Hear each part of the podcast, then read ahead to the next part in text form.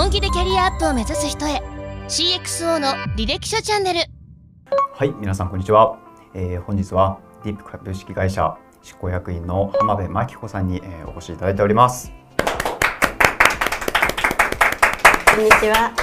お越しいただきましてありがとうございます。ありがとうございます。はい、浜辺さん、もうあの隠さず申し上げますが、おそらく IR、SR、えーお取り組みされている方なら、えーともう誰しもがご存知の人かなと思っております。はい、皆さんこの本ご覧になったことありますかね？はい、ヤフーの、えー市場との対話書かれていらっしゃいますあの浜辺さんに本日はお越しいただいておりますので、ちょっともろもろとお付き合いいただければなと思います。ありがとうございます。どうぞよろしくお願いいたします。はいますえー改めて番組の趣旨だけ、えーご説明差し上げます。えー、CXO の履歴書チャンネルですね、えー今上場企業もしくは IPO 準備中企業で役員としてご活躍されている方にですねお越しいただきまして、まあ、あのそういった方々の、えーキャリアであったり仕事論っていうところを深掘りしていくっていうような番組になっておりますので、え2本ですねお付き合いください。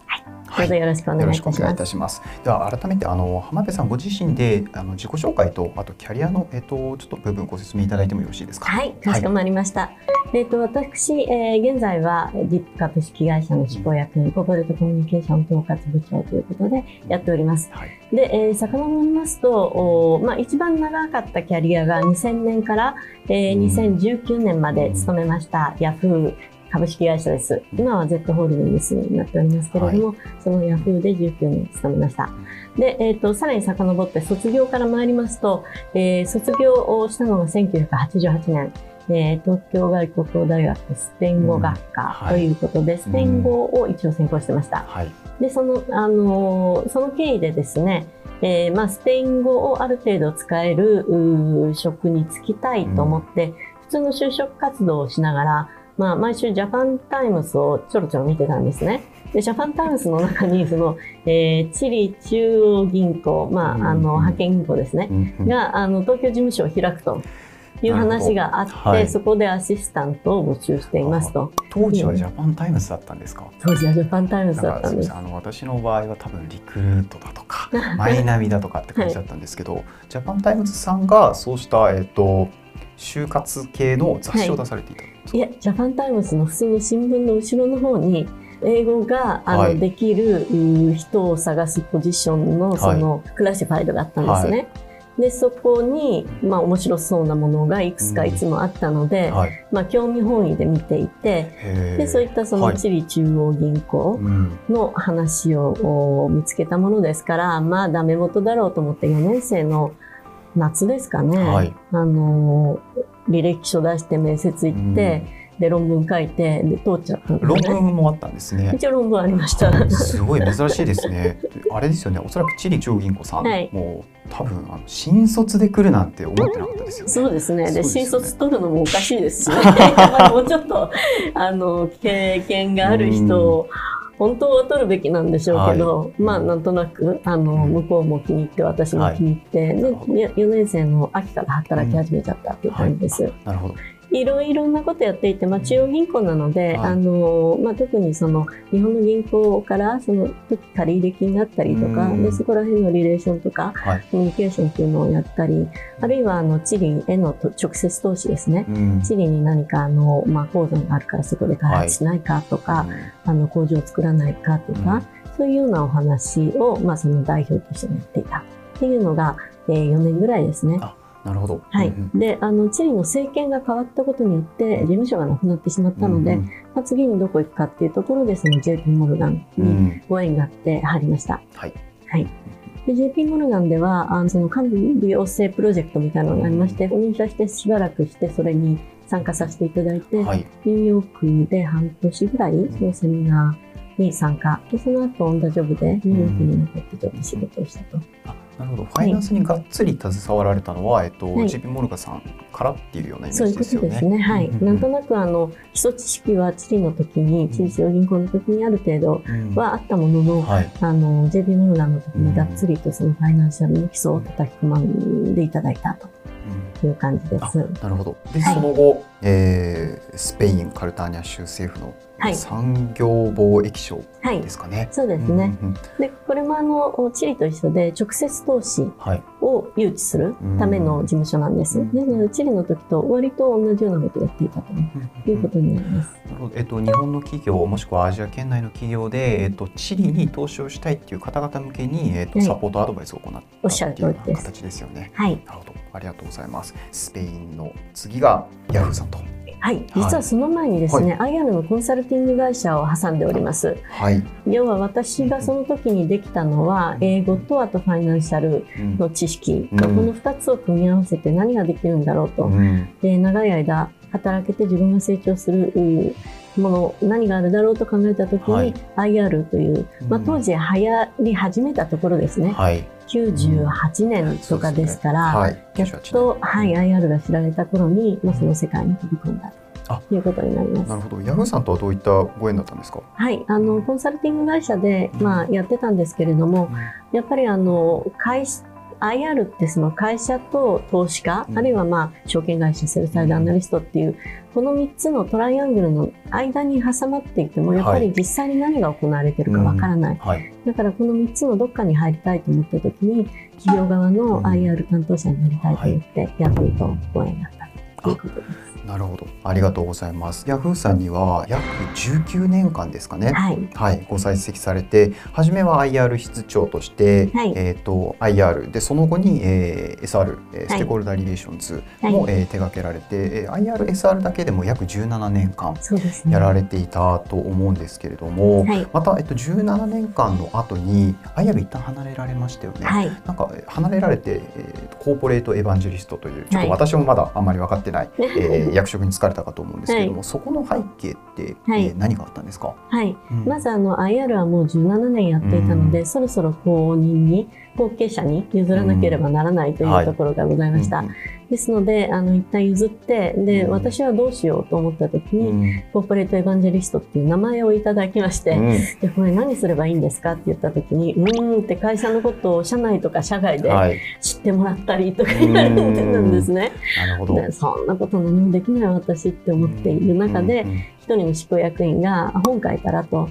で、えー17年間一つのことをやっていたら本の一冊ぐらい書けることは、はい、あの中にあるはずだって言われて いやそんなのないよって思ってたんですけれども、一番最初の社長、えー井上正弘はい、社長なんですけれども、うん。ちょうどその時アメリカで不慮の事故で亡くなったんですね。うん。3人のあの社長に仕えてみんな尊敬してるんですけれども、うん。やっぱり井上さんは私をすごく育ててくれたっていう気持ちで、今でもいます。うん。で、その井上さんが亡くなった。はい、で、しかもあの井上さんから宮坂さんにはい。社長が移るときに、うん。井上さんはそのスマホを使わない社長だから変わったっていうような、そんな言われ方を世の中でしていて、私としては違うのにってあんなにスマホちゃんと使っている人はいなかっはい。たし、うん。あのヤフーのサービスの一番のヘビーユーザーだ、うん。なのにあんな言われ方して悔しいって思ったんですね。うん。でそれがあってよし書こうと思って書き始めて、うん。で書いてる時は孤独だったんですけれどもあの誰がこんなもん読むんだろうと思いながら書いて、でもあのなんとか皆様の、えーお力添えもあってうん。書き終えることができた、そんな感じです。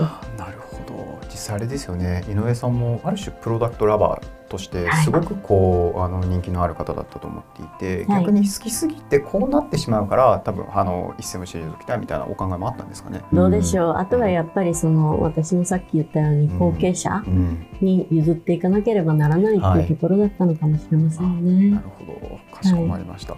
でちなみになんですけれども、うん。この本はい、あの構成が終わった時点で、うん。その2人目の社長の宮坂さんにはい。読んでもらったら、うん。その井上さんはあのちゃんと自分の、えープロダクト全部よく理解していて、スマホ使わないなんてことは絶対なかったっていうふうに書いてるのを見てはい。僕もすっきりしましたって おっしゃっていただいて。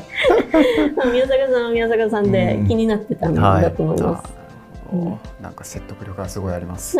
本当に。ちなみにあれですか？あのご著書をあの書かれてる時って孤独だったんですか？孤独ですねやっぱりあの2000年からのメールを全部取ってたんですね。はい。でメールで主だったものを全部プリントアウトして、うんでそれを分類して、うんあのテーマごとにまとめたんですけれども、はいもうこんなことして本当に誰が読むんだろうって 無駄な作業なんじゃないかしらって思いながらやってるのは非常に孤独な、はい、なるほど。ね。まあ、結果多分今もう本当にいろんな人に読まれていると。思うので全然あの孤独なんてことはないとそ思います。頑張って帰ります。ありがとうございます。エヴァンジェリストのところはい伺いたいんですけれども、はいこれは実際と多分あの形だけ用意されたっはい。ていうスタートだったと思うんですけれども、はいあの中身はどんな形になったんですか結局。そうですね。まず社内でのセミナーをよくやりました。はいでそのセミナーっていうのはあの今のおリップでもやってるんですけれども、でその社員に対して、その自分たちの会社ってうん。どういう会社なんだっけ、上場会社って、えーどういうものを指すんだっけ、そして株式市場の中で自分たちのポジションってどうなったんだっけ？っていうようなことを、うん。えー考えながらうん。一緒に学んでいくっていうセミナーなんですね。うん。そういうのをやったり、あるいは、まあ、あの、外でちょっと講演したりとか、はい。会社の、あの、プロジェクトで、はい。まあ、中国のある企業うん。に、あの、その、コーポレートカルチャーうん。について聞きに行きたいので、サポートしてくれって言われた時に、まあ、中心となって、その、うん。えープロジェクトを進めたりとか、うん。いろんなことやりました。うん、いわゆるその社内 IR 的な動きをされていたと思うんですけれども、まあ、当時はあの伺った限りアリババにあの訪問視察行かれたりだとか、はい。あとは香港の投資家ネットワークに、えー、と積極的に顔を出されたりとはい。かされてたと思うんですけど、そこはどんな意図があったんですか、そうですね。うん。まず、あの、IR の担当者、責任者をやってる時には、あんまり外の人とビジネス以外で接しないようにしてたんですね。うん。まあ、なぜならば、その、フェアディスクロージャーとかの面で、なんか問題があってはいけないと思っていたから。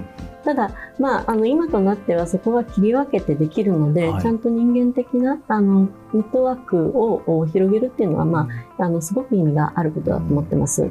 で、ネットワークを広げることで、やっぱりあの、自分とは違った視点の人と出会えますし、それによって自分の気づきがある。で、えー知識経験自分だけのものではなく、いろんな方のものを蓄積していけるっていう意味ではやっぱりネットワークはすごく重要だなと思ってます。いや私思うんですよ。ネットワーク重要って言って、アリババ行って香港行っちゃうとめちゃめちゃバイタリティ溢れてますよね。まああのたまたまそういう機会があって、うん。で香港のあのネットワークに関しては、はい。まああるあの、えー古くからの友人が、えーそういった機会に呼んで、えーくださるから、はい。まあ中国企業とかインド企業のそうそうたるメンバーがはい。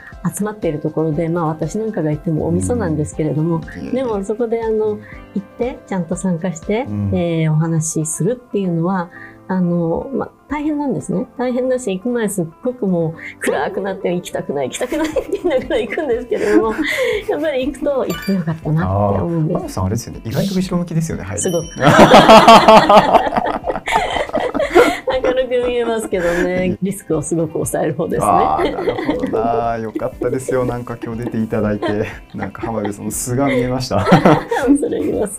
で最後あの19年間勤められたヤフーさんをご退職されて、はい。えっと、今のディップさんにご入社されたと思うんですけど、ここはいが主に、えっと、どういった裏側があるんですかね？はい、あのコーポレートエヴァンジェリストを1年弱やった時に冬ですね、うん。社長が川辺さんに変わるので、うん。社長室長をやってほしいっていうふうなあのことを言われたんですね。で私はあの、まあ、喜んでということで1年半やったんですけれども、まあ、IR を離れてしまって、えーいると結局その私の今までのキャリアっていうのはうん。IR がコアうん。なので、うん。まあ、それがなくなってしまう。はい。で社長室長のキャリアってそこから積んでもなかなかどこにも、うん。そこからどこに行くんだろうっていうことになっちゃうので、やっぱり一回 IR に帰って、うんそこでさらに何か自分が、えーもう一つ上の目線でできることを探したいと思ったんですね。でその時に転職活動して、えーまあ、あの応援があって、リップの、えー執行役員ということで入社することができたということです。ありがとうございます。IR っていう専門性により磨きをかけながらとはいえ、えっと、エヴァンジェリスト的に、えっと、もう少し幅広にいろんな業務ができるようなポジションを探していたという意味合いなんですかね。そうですね。IR の担当者っていうことと経営執行とうん株式市場との間になるので、よりそのお経営執行の方に組み込まれた形で投資家と話したいなというふうに思いました。うんおそらく今 IR をお取り組みされている担当の方には今後どうキャリア作っていいのかってすごい参考になったんじゃないかなと思います。ありがとうございます。はい、ちょっとお時間もありますので、えー後編では、えー、と浜辺さんの大仕事的な部分であったり、あとは仕事に対しての考え方みたいなところをぜひ伺えればなとはい思いますので、はいお付き合いください。はいありがとうございましたあ。りがとうございます。